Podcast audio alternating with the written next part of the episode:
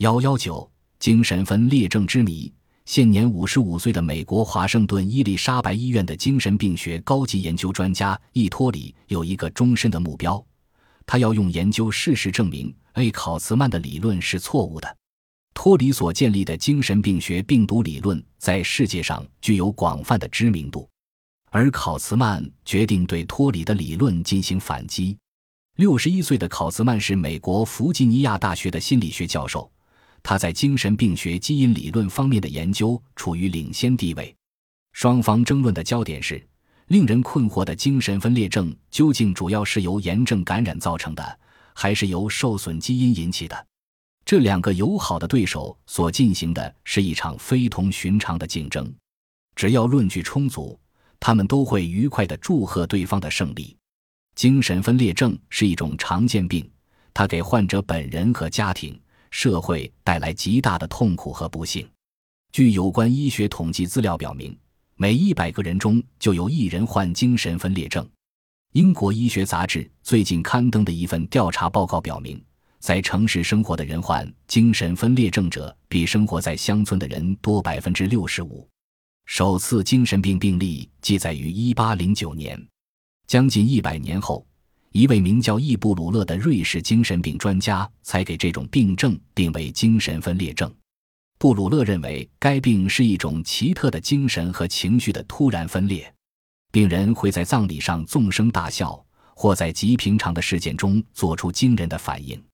有的青少年患者常常被离奇的幻觉所折磨，诉说听到自己头脑内有对话的声音，或者担心美国中央情报局会查出他们的想法。有的却自信自己是个救世主。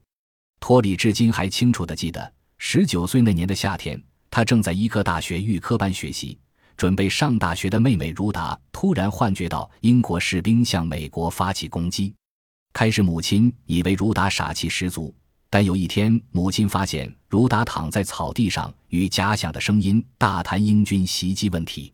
托里当天从学校赶回家里。发现妹妹不论是身体还是精神都表现出明显的病态。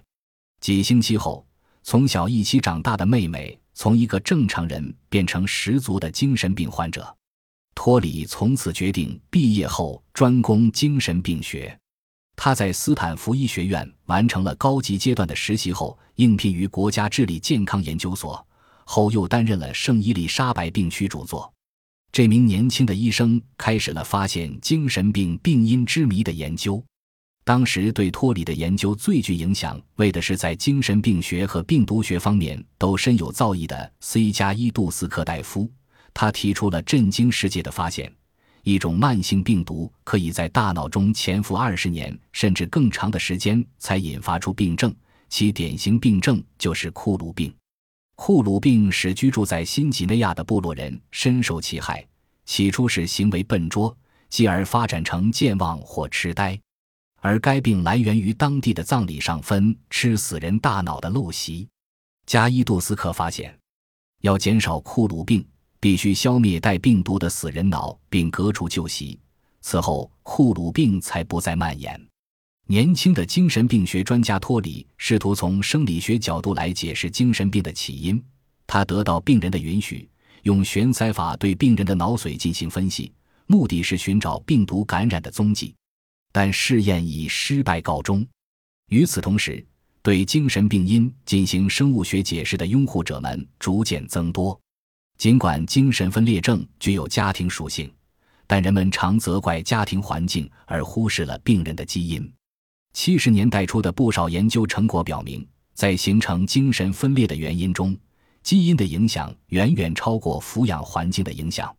患有精神分裂症的孩子，不论在正常家庭生活，或者是由患精神分裂的父母抚养，其病情恶化的几率都是一样的。此外，一个精神分裂症患者所生下的同卵双胞胎，比异卵双胞胎得症的几率要高四倍。考茨曼则是力图用生物学理论来研究精神分裂症病因的代表人物。一九七一年，考茨曼与一组丹麦遗传学家合作，从事同卵双胞胎儿童精神分裂症异化现象，即双胞胎中一人正常而另一人患病的研究。在对许多患病家庭进行了十八年跟踪研究之后，考茨曼确认，同卵双胞胎儿童患精神分裂症的几率是同样的。精神分裂症必然具有遗传的成分。假如精神分裂症是完全由基因造成的，那为什么同卵双胞胎中只有百分之五十的得病者呢？考茨曼大胆地提出。大约有四至五种基因的适当组合，加上某些未知的环境因素，才综合引发出精神分裂症。当考茨宣布自己的研究成果时，托里仍在继续收集精神分裂症患者的脑髓质和血液，以寻找分裂病毒。他发现有一种暂时性病毒感染并发症，如伤风感冒引起的疤疹，会使患者发出一种类似精神分裂症的怪异行为。经研究还发现。精神分裂症易发于冬季出生者，而冬季正是病毒感染流行的季节。如母亲在怀孕四至六月期间患流感，所生小孩患精神分裂症的可能性比正常情况多出百分之七十。为了鉴定病毒，托里必须确定病毒在脑部活动的基本部位，但磁共振成像表明。精神分裂患者与老年性痴呆和帕金森患者的脑视图同样具有脑室增大的现象。托里还发现，精神病患者的脑内海马状突起明显小于不患病者，而通过感官获取的信息正是通过海马状突起加工成的记忆信息。脑室增大和海马状的萎缩、损伤或导致记忆的丧失，这正是精神分裂症的病症之一。托里的研究成果发表在一九九零年三月的《新英格兰医学》杂志上，引起了轰动。磁共振成像虽然发现了脑内变态的存在位置，但这种新技术对脑内组织损伤却发挥不了作用。阿肯色州医学院精神病学医生阿斯布拉查开展了进一步的研究，他发现精神分裂症的特殊性之一是发病年龄的确定性。平均来说。男性为十八岁，女性二十三岁。